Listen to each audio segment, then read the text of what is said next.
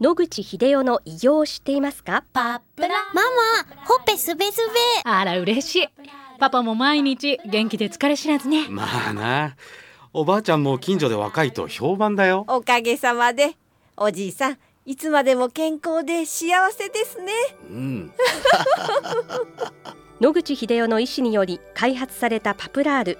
老化や万病のもと活性酸素を分解してあなたの健康を守ります80年のロングセラー使い続けた人が知っている安心の品質と効果。その悩みいつまで我慢しますか？お問い合わせは東洋厚生製薬所または武蔵野製薬へ。白川先生おはようございます。おはようございます。今週もお話をどうぞよろしくお願いいよろしくお願いたします。今週もリスナーからの相談が届いております、はい。アトピー性皮膚炎のステロイド離脱を頑張ってやり続け1年が経ちましたなかなか成果を感じることができず、まあ、見た目も悪い状況です。ステロイドを塗りたくなる衝動にたびたび襲われてしまいます、うんね。ある程度離脱したならば、ステロイド軟膏も少量でまた効果的に効くのではないかと思ってしまいます。どうなのでしょうか？それとも、もう二度とステロイド使用に戻ってはいけないという理由はあるのでしょうか？お聞かせください、はということです。私たち1990年代にある会社と組んでステロイドを離脱するというのを9800人やりました。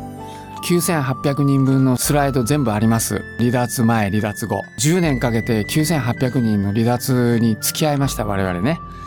その時の経験からすると、うまく一直線に離脱できなくて、何回も出たり入ったりしている人を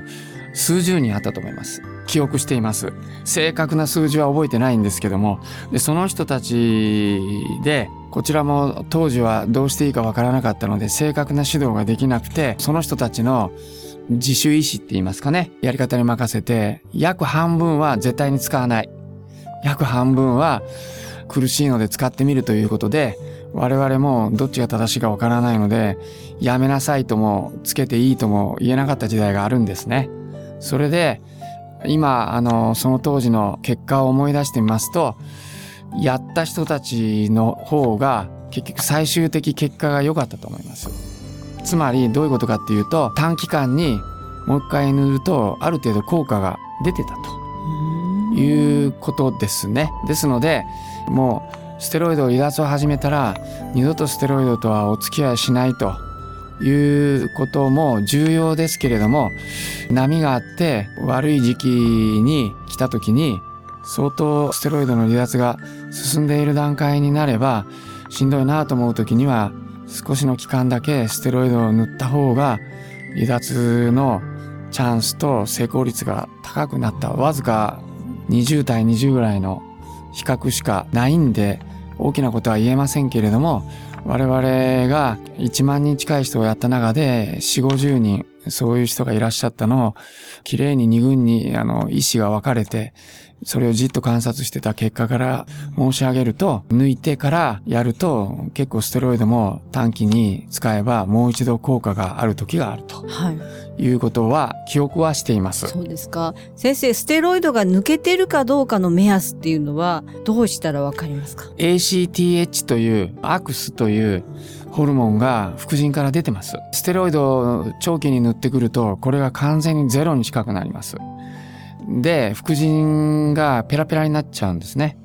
それで、いきなりステロイドをバンってきそこで切ってしまうと、体があのステロイドを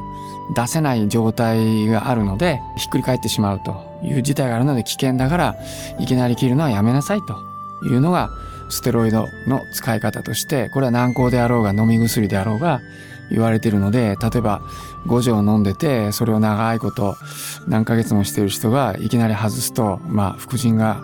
機能できなくてですね、サボってしまっているので、いきなりフルで働けと言われても無理なわけで、下手をすると命にかかるような非常に危険な状態になります。そういう状況をくぐった上でやりますと、アクスが正常に戻ってきます。なので、これはどこの開業医さんでも簡単にできることなので、ある程度そのアクスの量が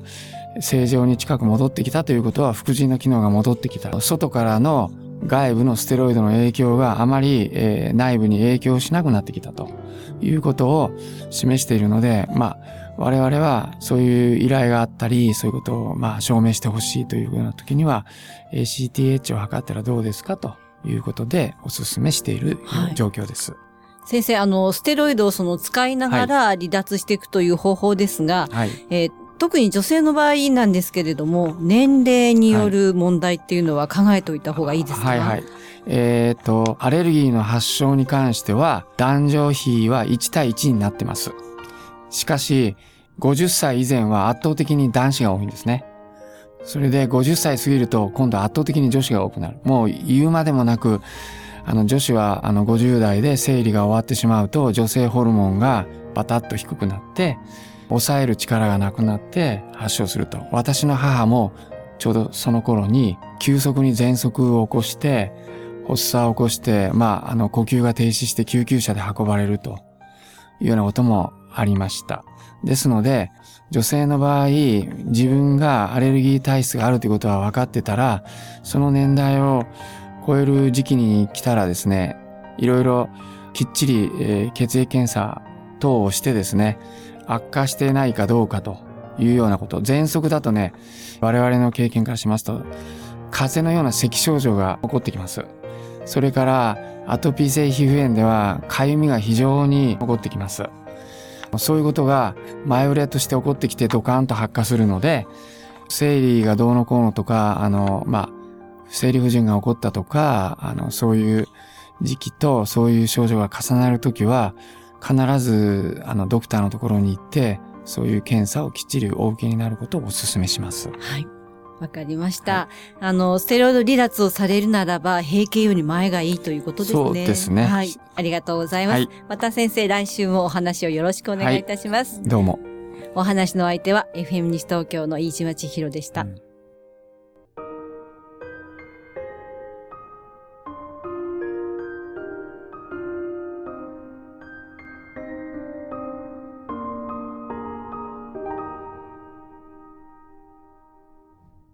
諦めないで、末期がん。遺伝子治療、免疫細胞療法、温熱治療。抗がん剤に頼らない最先端のがん治療で生きる希望を。ご相談は、東京中央メディカルクリニックへ。電話